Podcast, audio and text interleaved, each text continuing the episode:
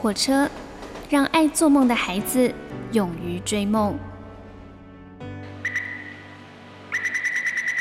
我们相信梦想就在下一站的捷运出口。每一班列车都装载了许多人的故事，关于成长的，关于爱恋的，关于亲情的。欢迎搭乘张曼娟的幸福号列车，列车长张曼娟和您一同分享幸福的时刻。小的时候听故事，我们总是忍不住的想问：后来呢？后来发生了什么事？等到我们长大了，才知道原来很多事并没有后来，一切就结束了。你所搭乘的是第二个小时的幸福号列车，我是列车长张曼娟。我们听到的是刘若英所演唱的《后来》。如何去爱？可惜你早已远去，消失在人海。后来，终于在眼泪中明白，有些人一旦错过就不再。栀子花，白花瓣，落在我蓝色百褶裙上。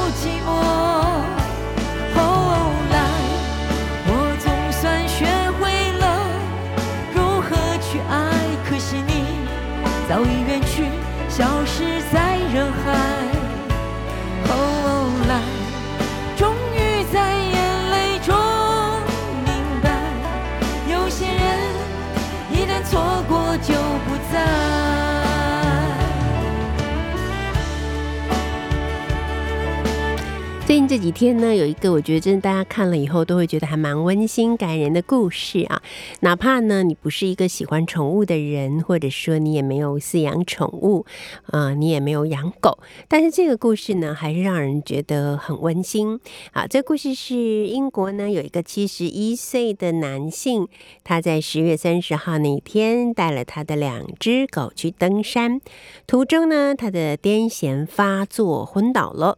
结果，他的黑色拉布拉多狗跟呃黄金猎犬这两只狗呢，竟然就自动组队，哈，分配任务来展开这个救主人的计划哦。拉布拉多犬呢跑去找救兵，而黄金猎犬则陪在饲主的身边。那有人是说呢，因为这个拉布拉多犬呢跑起来可能比黄金猎犬快，而黄金猎犬因为它身上的毛比较长嘛，所以呢它可以留在这个饲主的身边，或者卧在他的身边，帮他保持温暖。那这种说法是不是真的太神奇了？我觉得不要说是狗了，我觉得就算是人好了，在突然遇到这种问题的时候，时候，也很难在很短的时间之内立刻分配好工作，说谁应该负责什么，谁应该负责什么。好，反正当时呢，这一只黑色的拉布拉多犬，它就跑去追之前跟他们相遇的一个践行的人，并且呢，对着这一名女性呢大声的吠叫，试图引起她的注意啊。那当然，这种情况是很特别的。我想，任何人碰到这个情况都会觉得不太对劲，因为明明刚才看到是两只狗都跟着主人一起走，为什么现在其中一只会跑回来到我的面前来大叫？而且，我想它不只是大叫，它可能还做出一些肢体的动作，让呃这个践行的呃人觉得哎，好像发生了什么事哦。那结果，当这名践行者呢，跟着这只黑色的拉布拉多犬的脚步回到饲主身边的时候，就看见黄金猎犬守护着昏迷的饲主，于是他就立刻的拨打手机。啊，来求援。那医护人员抵达现场的时候呢，其实这位先生他已经恢复意识了。经过医生的评估之后，他可以自己步行下山，等待救护车。随后呢，就被送往医院去接受进一步的检查。那网友啊，就为践行者啊，还有救护人员以及这两只忠犬啊喝彩，尤其是呢是对这两只狗狗赞不绝口，纷纷表示：哇哦，这两只狗真是太了不起了！这个结局呢，真的是太棒了。或者有人说：哇哦，这是我近期看到最可爱、最神奇的新闻了。狗狗呢，真是人类最好的朋友。每当这种时候，我就觉得好像养狗是比较有用处的。好，有时候我们会在那个网络上面看到有些饲主啊，就是狗狗的饲主，他们故意昏，假装昏倒，或者是好像突然不行了，躺在地上，然后看狗狗会有什么样的反应。这种时候呢，狗通常都会很积极，它可能会绕着主人，好一边跳一边叫啊，或者是大声叫，然后希望可以引起其他人的注意。有时候会去呃试图去用嘴巴衔着那个主人的手啊，或者是去碰他的脚啊，就希望能把它弄醒这样子。其实看起来真的很感人哦。然后呢，我就在想说，如果有一天我出事了，我们家的猫会怎样？好，然后有一天呢，我在他们房间睡午觉的时候。我就躺好之后，就假装想说，嗯，我现在昏倒，然后我都不动。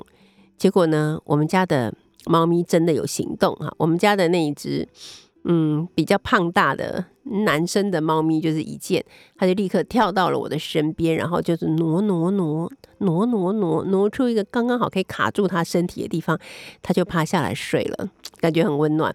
那我们家那只一路呢，它应该通常是比较敏感的，但它此刻就跳到我的身上，开始踏踏踏。踏踏踏踏踏踏，踏了约莫一分钟，我都没有动。我想说他会不会觉得很奇怪，到底为什么我都不动？但他并没有，他很淡定的转一个身，屁股对着我趴下来睡了。我就想说，哎，这是怎么回事啊？我觉得养猫就是这样没有用吗？这是养心酸的还是怎样？所以没办法，我还是好好照顾自己好了。因为显然我们家的猫咪，在我遇到危险和困难的时候，不会施予任何的救援或帮助。为什么讲到有点生气的感觉？那起码我的朋友刘冠莹，他的狗有春有没有？如果有人敢对着刘冠莹大声的话，你知道吗？有春会不断的吠叫。虽然他那么小只，但他还会主持正义，保护他的主人。那我到底是在干嘛？哎，好了，听歌好了，这是杨丞琳所演唱的《幸福预兆》。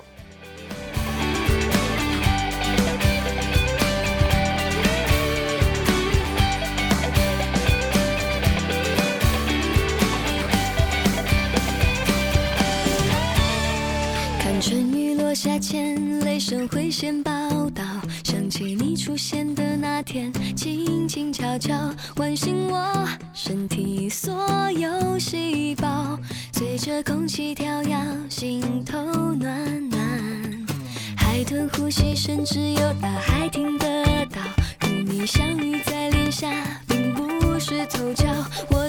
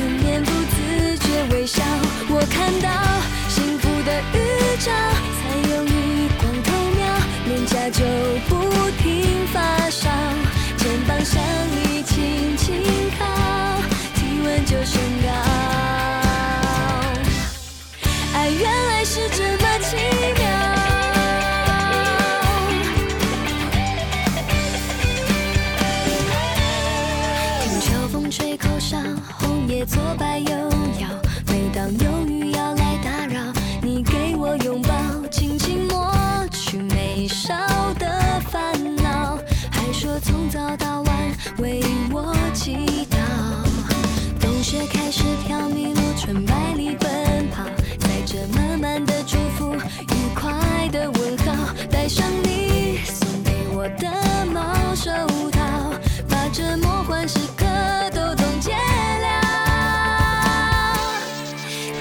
所搭乘的是第二个小时的幸福号列车，我是列车长张曼娟。那在我们第二个小时呢，邀请到的就是哎大家都非常熟悉的，他是《小日子》杂志的前发行人啊。那目前呢，就是大家都称他为作家刘冠莹。为什么要大家称你为作家？你本来就是作家啦，哈。好来，冠莹你好，老师好，各位听众朋友，大家好。是的，今天呢，我们终于拿到了冠莹的这一本新书了。这本新书呢，距离上一次的那一本书差不多间隔了有一一年。将近半半的时间，就这一嗯年半的时间，当然又不断的有很多的事发生在你的生命里面嘛。是的，那也就成为了这一本《有春的日子》这本嗯有路所出版的新书里面的很重要的一些情节哈。好，讲到这个《有春的日子》这本新书呢，我们要先来讨论一下它的封面。嗯这个封面是非常有童趣的，应该是粉彩笔嘛嗯，所绘制的。蜡笔、蜡笔绘制的彩色铅笔，好共同创作。是我知道这个上面呢，应该至少会有三个人，一个就是诶艺术家骂骂本顿炮本人，嗯对不对？国际知名艺术家插家画大师，啊插画大师参展过。哦，就是每次都是他得奖的那一位 是吗？虽然他你再继续虽然他现年是你讲的，不是我讲，虽然他现年只有六岁，对对对对，但是已经是全宇宙知名的人物了，这样没没错，好，还还要继续吗？好啦，妈妈画的嘛，对不对？嗯但是我有点不懂，就是呃，最中间的这个是妈妈，那左边是妈妈的爸爸，就是威哥，对不对？但是右素边不是吗？不素，哎、那因为那快来说一下，个到底这些人都是谁？威哥发现那不是他的时候，他也很震撼的嘛对，因为威哥讲话很大声嘛。难道是牛牛吗？不是，他是说谁？哇，你也画了芭比，哇，这不是芭比，然后就崩溃。那是我妈，左边最左边的是妈妈。对，因为我妈不喜欢穿裙子，所以妈妈特地帮她画了裤子。哦，就是她很妈妈很会注重细节，所以是霞姐非常讨厌穿裤子，对，那真的是霞姐。好吧，那她右边这个穿裙子的女生看起来比较高大一点，我本来以为这才是霞姐呢，这是谁呢？那个是我外婆，也就是她的阿胎，客家话称阿胎。哦。因为那个宽度略宽，因为我外婆从年轻到那个过世都是比较丰腴的体型，好，所以你是嗯。最右边这个牵着有春的，，对，然后地下那个一坨看起来像大便的咖啡色，就是有春本人，所以这是一个女儿国哎、对，没有男生。没错。然后而且妈妈刚好画出了就是那个直系血亲的纵向的这一串，哦，原来如此，终于了解了。嗯，好，他是在什么情况下画的呢？是你说妈咪要出书，然后你来帮我画一个封面，这样吗？呃，这个原原本是在我外婆嗯、呃生病的那阵子，就是在今年年初，嗯然后我很常回去看她那阵子，然后她就画画，然后因为小孩有些画他没有办法清楚说出来，但是他会借由画画这件事情，可以看到他很多内心的秘密。嗯然后他那个时候就把这幅画画出来，然后他就说他喜欢阿胎，他希望阿胎生病会好起来这样子。嗯，观众朋友刚刚可能听到一个打喷嚏的声音，曼君老师最近有点感冒。哎呀，不是啦，那是有春打喷嚏大家 都已经知道了，每次一直用这老梗。每次都是这个梗，大家都曼君老师不要再睡了，曼君老师打呼是有春打呼。对，好，我了解了。好，那我们现在就来讲讲，其实呃上个月的时候，我们已经有聊过，就是那个阿泰的故事了，对对不对？那今天要来聊一个，据呃冠莹说，这个其实是很多朋友，我想特别应该都是女性朋友啊，嗯，会非常感兴趣，而且是可能很多人也是有这样的呃痛苦的亲身经历。对，对，那在这个故事，在这本书里面呢，这个故事是被放在最后一个章节嗯，啊，它的名字叫做，它有一个很可爱的名字，叫做深海寻对，深海寻宝，你会以为说是什么手手机游戏还是什么？嗯嗯可是其实这真的是一个想要怀孕生孩子的女性，可能很多女性嗯。都会有的血泪史。欸。对，因为我的书分成四大块还是五大块，有点忘记。六大块。哦，六大块。然后骂骂嘛，就我的孩子，然后我外婆，是，然后还有我自己一些心情点滴，嗯。我的公司，然后，放在最后面的这一块，就是因为我去年一整年都在做人工受孕这件事情，嗯，然后我本来一直在考虑要不要写这件这个东西，因为我后来发现很多女生虽然有过这个经验，但是普遍倾向不会说出来。对，嗯，我的文章后来我贴在我的脸书上，然后书出版了几天，我就把这篇文章贴出来，然后按赞的人是很多，但是底下留言的人通常都不会表明说啊，我也有做过，真的很怎么样，这种很少。嗯。但是我收到的私讯很多，就是那种我身边的朋友或我不认识的女性朋友会说，哎、我也有做过，或者我现在正在做。但是因为那个过程之繁复，其实是一般人没有经历过，很难想象的。我也是，因为我第一胎是自然怀孕、自然产，所以我是时隔多年又想要第二个小孩的时候才，然后中间屡次流产嘛，我后来去检查才发现我是双子宫这样子。这也是很少见的一个非常吧罕见。然后在临床上，医生跟我说，如果你你是双子宫的患者，他们会通常建议就是可能不要怀孕比较好。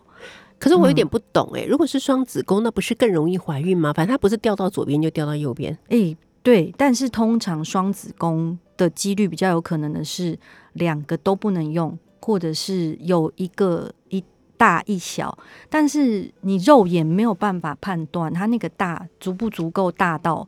它可以有一个宝宝，小的那个是绝对不行。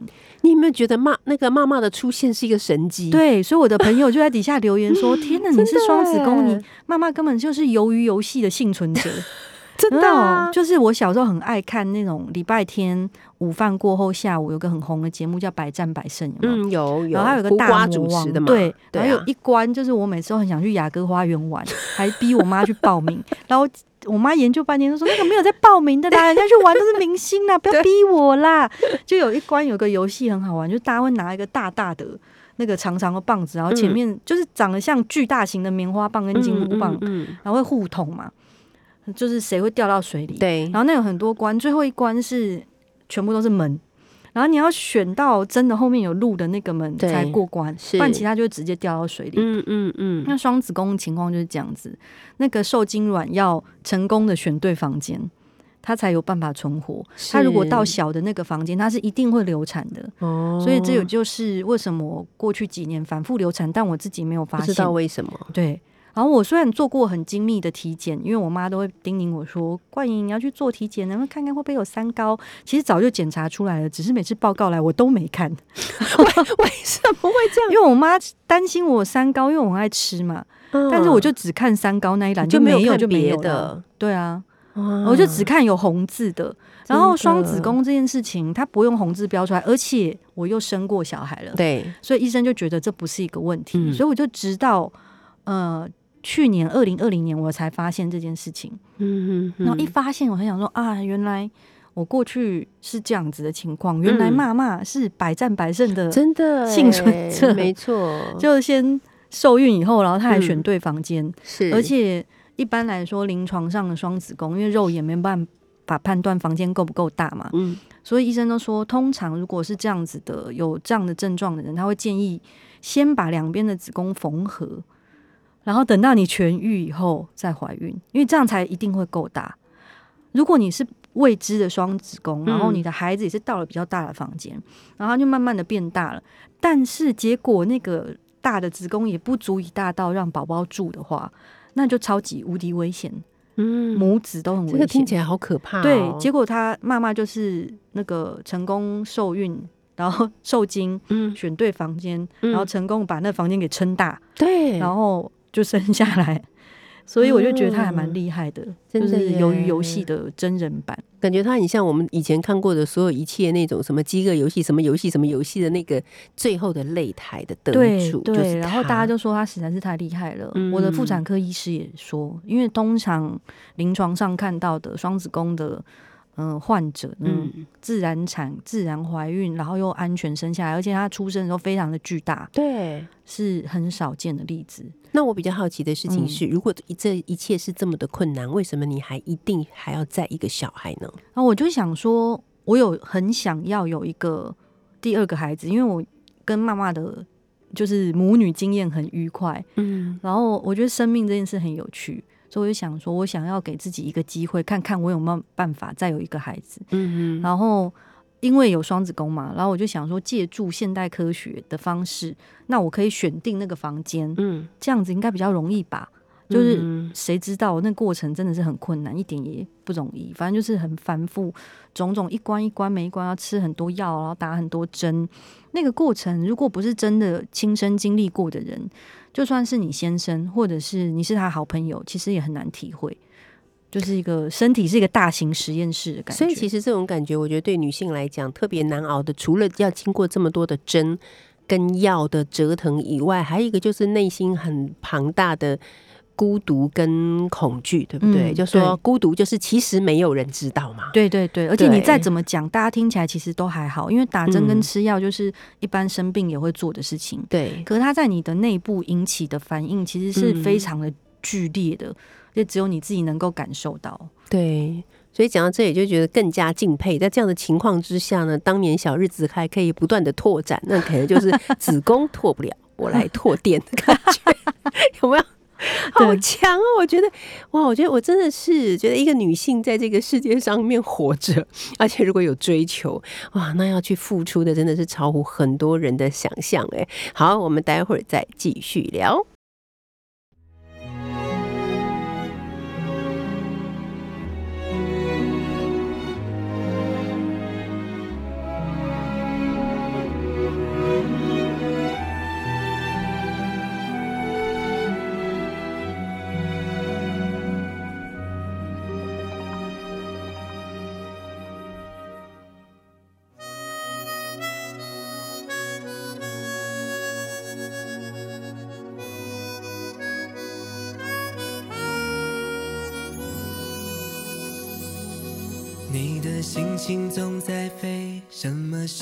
想去追，想抓住一点安慰。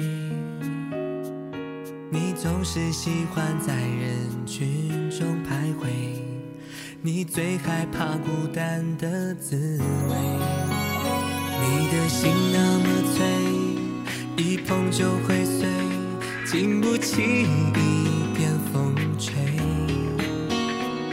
你的身边总是要许多人陪，你最害怕每天的天黑，但是天总会黑，人总要离别，谁也不能永远陪谁，而孤单的滋味，谁都要面对，不只是你我会感觉到疲惫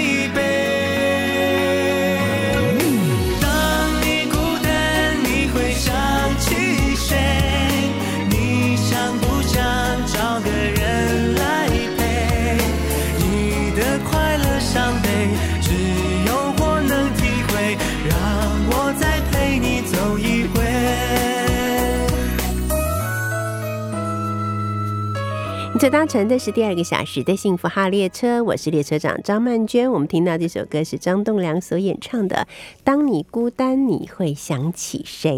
那今天呢，来到我们幸福号列车的是《小日子》杂志的前发行人，那他此刻的身份是一个作家刘冠莹。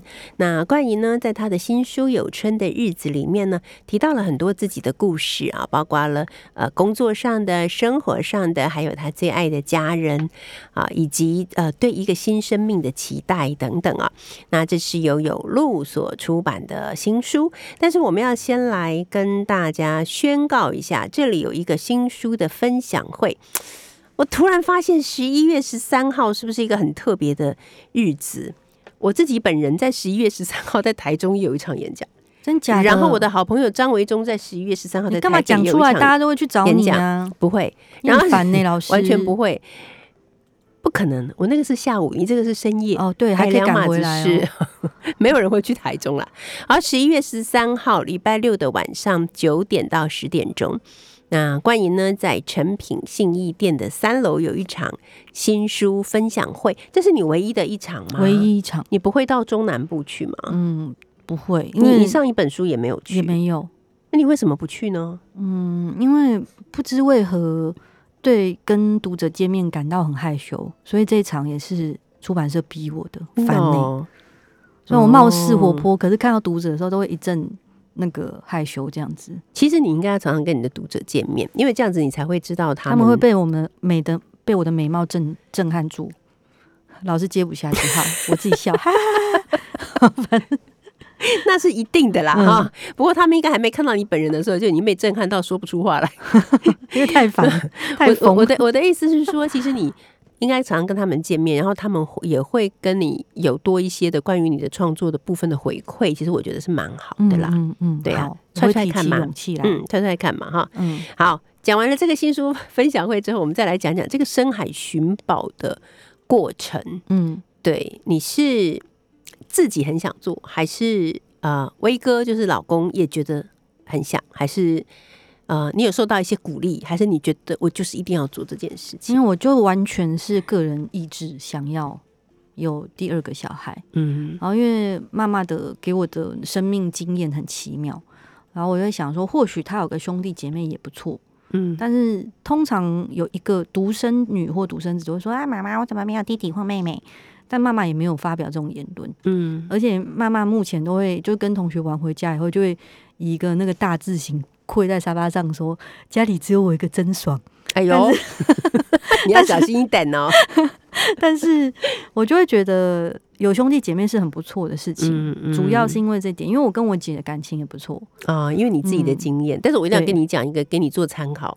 我认识一个朋友，他们夫妻两个都很都很棒，然后就是跟小孩的关系也都非常好。那个嗯小男生大概到九岁还是十岁的时候，嗯，妈妈突然告诉他说：“呃，你即将要有一个弟弟。”这样，然后后来偶然机会，我就遇我们就遇到了这个小男生，然后我就问他说：“哎，你要当哥哥了耶？弟弟快要生下来了，你高兴吗？”他说。很开心，我们印象好深刻，也好勉强，好可怜很。开心，嗯因为他哽咽，对，因为他自己作为一个独生子或者独生子女，其实已经很长一段时间了，对，啊，他习惯了，嗯，对，所以真的有一个弟弟或妹妹来的时候，我觉得，嗯，对他来讲应该是一个蛮大的挑战，对啊，所以我就觉得主要是我自己的想法比较多吧。嗯虽然说我的朋友，嗯、都会跟我讲说，因为手足亲缘很难说，也不一定是真的会很好。嗯但因为我跟我姐不错，再加上那个就是当妈妈跟带小孩的感觉。就是很不错，但是这个时候嗯霞姐就会口音进酒吧说：“你有在带吗？不是都在我在我在带吗？你在说什么？老师他都没有在带小孩耶。这个我都知道，霞姐都跟我讲，Anyway，反正霞姐也是带的很开心啊，啊，那是不倒是是？真的，所以我就纯粹是我个人的想法啦。嗯后来我妈有跟我讲说，这种事你为什么不能随缘就好呢？妈妈一定会心疼啊，对，啊，对啊，她就说：“哎呀，不要再做了，这样子。”然后因为。嗯、我个人就是对想要的事情都有点过分积极，我从小个性都是这样，嗯。所以我妈就一直劝我说随缘就好。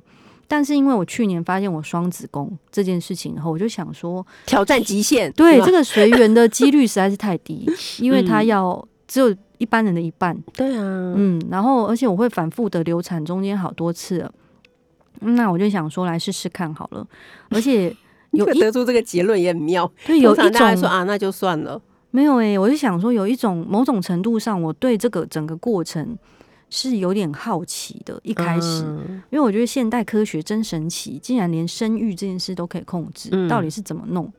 然后就一开始就是先去那个看诊嘛，诊断啊，然后慢慢的一步一步，它会检验出说你身体的年龄数值。但去检验女生身体年龄数值这件事情的 index，就那个指标非常的多，嗯。然后它可以用各种细微的变化告诉你在老化这件事。嗯。而且因为生殖医学这件事是很先进，所以如果比如说你拖拖拖那个忙一忙三个月或者是半年，然后他就会叫你全部重做一次，哇，因为他说女生的身体的老化其实是非常的快，分分秒秒都在发生，对，所以他如果你三个月前或者半年前的数字，他就说就我们没有办法用那个数字来判断了。哇，好严格哎，是非常的精密，从你卵巢的年龄、血液里的嗯荷尔蒙啊，反正很多很多。然后我那个时候去的时候，一开始每次验完回来心情都超不爽，就是会一直被医生说老嘛。嗯嗯，但后来想说，哎呀，这也就是现况啊，我就是差不多是这个年纪，然后去的女性们也都是差不多是这个年纪，那我们就是要来面对这件事，然后去解决我们所能碰到的问题，然后去迈向我们的目标。然后一开始我都心情还蛮正面、积极、乐观的。那等到到了，因为呃，一般没有做过的观众、听众朋友们应该有听说打针这件事情。那它会让你吃很多口服药，就是提高你的荷尔蒙。嗯，打针这件事，简而言之呢，就是打很多激素进去，嗯然后然后帮大家科普一个小知识：女生呢，通常每次生理期来都会排一颗卵而已，只有一颗，对。然后，所以你人的一生中的卵的颗数是固定的嘛？对，但是那个针呢，就是让你同梯刚贴的卵全部都长大，嗯你会一口气出来很多颗。通常自然的话就是一颗，然后其他科就慢慢萎缩变小，嗯就像开花那样，它会开最大一朵。那那个药剂下去，就是让你整树都开满了花，然后很多颗、很多颗、很多颗。然后医生再做一个精密的取卵手术，把那些花都摘下来，这样子。嗯当然，这一切是违反自然的，就是像在做实验这样。对，但是呢，话说回来，不是你想要摘就摘得到哦。大部分就是医生跟我分享，就比如说你是卵巢功能衰竭，或你年纪真的很大，或是你天生的生殖功能就比较不好，这其实没有什么过度需要悲观。就是有医生说，就是有些人长得高，有些矮，他就是你天生的生理条件。嗯然后或者是跟你的肥胖基因是一样的，天生注定。那就是不管你打多少针进去，你就是取不到卵，摘一朵都摘不到，你就是没有，或者是你打很多针进去，然后你每次都一颗，或者是你取下来的时候那一颗还是凋谢的，这种状况很多。那一次周期呢，它会跟着你的生理周期这样子去走，所以一次周期大概会打个每天都会打个两到三针，每天哦，对自己帮自己打哦。然后我最崩溃的一个点是在我第一次自己帮自己打针，因为我没自己帮自己打过针，谁会不太会有？除非你是糖尿病患者，对，或是你以前有吸毒经验，以上我两者皆无。嗯嗯嗯，然后所以第一次打的时候就会觉得，嗯，我不是怕痛，是那个无力感。打完以后就会觉得，哦，现在真的是身体很需要药剂去帮助，这样，然后就蛮崩溃，嗯然后躺在地上大概哭了一小时。好可然后。我我先走进我房间的时候，还踢到我的头，因为我 躺的太靠近门口。他说：“哇，你干嘛躺躺在这边啊？你不能躺里面一点吗啊，你看看，真的是不能理解的这种事情，真的？”而且因为我老公就是一向都是缺乏正常人的神经嘛，他也嗯说：“哇，你在干嘛？哦，在哭哦。”我说：“对啦，怎么样？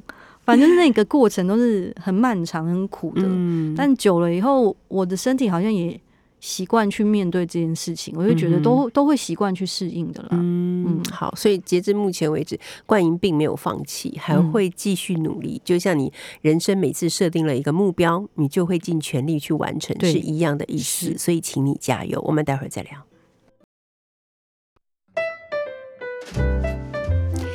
你所搭乘的是第二个小时的幸福号列车，我是列车长张曼娟。今天呢，我们邀请到的是刘冠莹来跟我们聊聊她的这本新书，叫做《有春的日子》，这是有路所出版的。那冠莹呢，在里面有特别一个章节哦，聊到自己是怎么样的期望能够拥有第二个孩子，于是就踏上了他的深海寻宝之途，并且发现了自己因为是双子宫，所以其实是非常难以受孕的。好，那刚才冠莹有讲到说要去做那个女性要去做自己的老化的检测，其实这个部分都蛮令人不太舒服的，对不对？嗯对，嗯而且我书里面有写到另外一篇，因为我去年不小心滑倒就撞到头，然后脸上就是额头上有个很深的疤。哎，曼君老师又打喷嚏了，曼君老师要保重身体哦。前年吧？是嗯去年吗？你去年又摔一次，头 上你到底摔了哦我几我去年跟前年都各跌倒了一次到，底为什么？我的平衡感不太好。。我平常没事也会跌倒，哎呀，然后就头额头上有个很深的疤，嗯，然后就要去做医美除疤，然后每次去的时候，嗯他都会劝我弄弄这个，弄弄那个，然后就会帮我做一些检测，比如说什么嗯。肌龄啊，嗯。然后还说，嗯，他哦，现在医美也超先进的，就他拍了你的照片以后，可以在大荧幕上三 D 帮你看。嗯。然后他说，哎，如果什么你三根就鼻梁这边再帮你打两 CC 的玻尿酸，让你嗯三根停一点的话，嗯，那脸就更加的立体，对你看起来会是什么样子，他就在荧幕上马上做秀出来哦。马上，然后就说，哎，我觉得。因为我很爱吃东西，然后他就说，我觉得医生说，嗯，腮帮子有点宽，那你这两边要不要打肉毒杆菌缩下去，就可以变瓜瓜直的。呵呵，然后所以就是种种的指数可以去，他会一直现代医学就会一直告诉你说怎么你怎么样可以变成对，然后你有多老化，然后嗯怎么样可以不要变年轻美丽这样？嗯，但是我就觉得好像做起来看起来也都没有很年轻。我 我自己在梳理结论是这样，所以我就就是专心除疤这部分。嗯哼但是医美跟生殖医学这件事情，就是让我觉得那个人类对身体的恐惧跟未知其实是很高的。对于老嗯化这件事情，对，大部分的人都会希望，嗯，能改善多少是改善多少。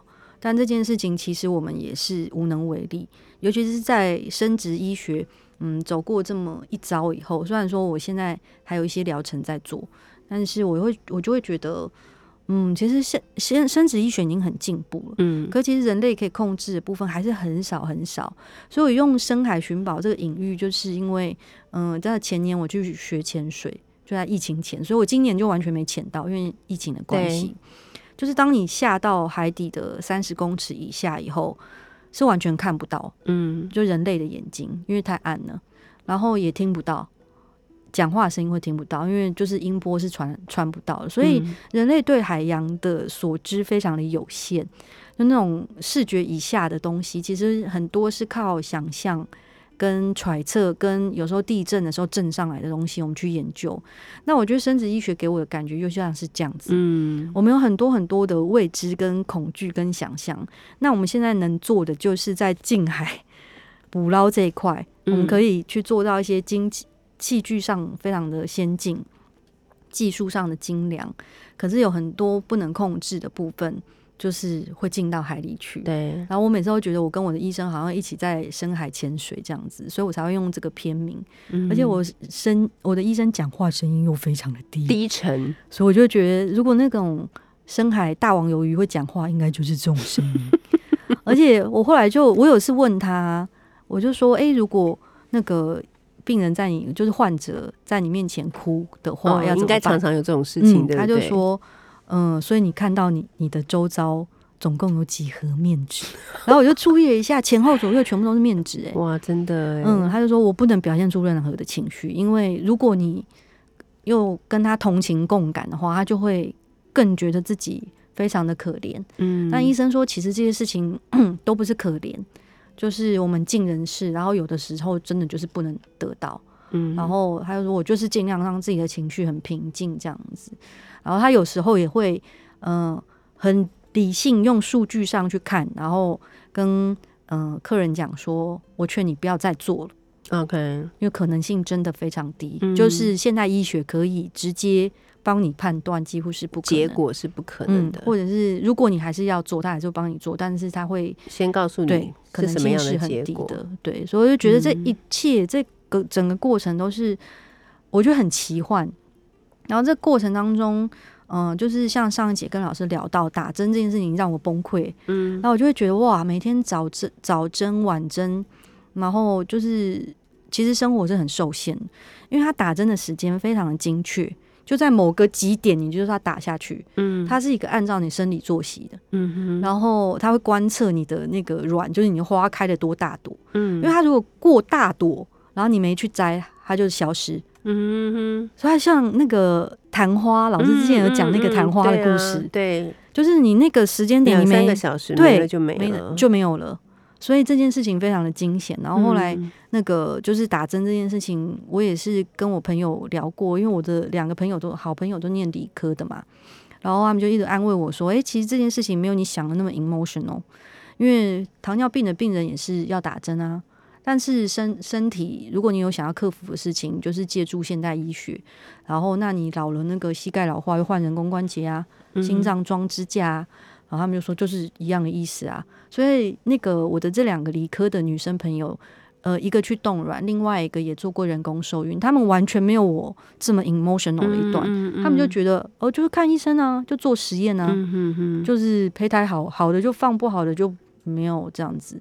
但其实身为妈妈，心里还是会有一点波澜，嗯你知道那没没那么简单，然后就会觉得啊，是一个生命的消失啊，是一个生命的期待，这样子，就是中间有千丝万缕在里面。这就是为什么你是作家的原因呢？嗯，对，啊，因为这一切都是要让你把它写下来的。没错，其实是故事在召唤你，真的所以你用自己的生命经历去换了一些很难得、很珍贵的故事，然后你的嗯使命就是要把故事写下来，不管嗯最后的结果是成功还是失败。对，但你能把这些故事写下来，我觉得对你来讲就已经是很成功的一件事情了啦。嗯我我这样讲有没有疗愈到你？没错，因为而且我本来写出来，嗯，《深海寻宝》总共五篇，嗯，然后我就想说，谁会想看呢？不管我还是要写。然后写出来以后，就收到雪片般飞来的 feedback。嗯然后我后来就想说，嗯，对，就是很多女生，嗯，她们可能就是也没有管道去讲，对，或者是他不想讲，因为这件事情嗯，嗯、有些人会觉得难堪，然后对方不知道怎么跟他聊。但我就觉得，嗯、大家可以来跟我聊，我很欢迎。嗯 是啊，所以我就觉得这件事情其实是非常有意义的。好，今天我们非常谢谢冠莹带着有春的日子来到我们幸福号列车。那么在这个礼拜六的晚上九点到十点钟，如果你想要跟他面对面的话，诚品信一店三楼有春跟冠莹等着你来哟。谢谢你，谢谢老师。谢谢好，我们还是要把这首歌送给冠莹，叫做《春天花会开》，这是任贤齐所演唱的。Maybe 等到春天是一个不错的选择哦。好，我们感谢大家搭乘两个小时的幸福号列车，祝您平安快乐，我们下礼拜见。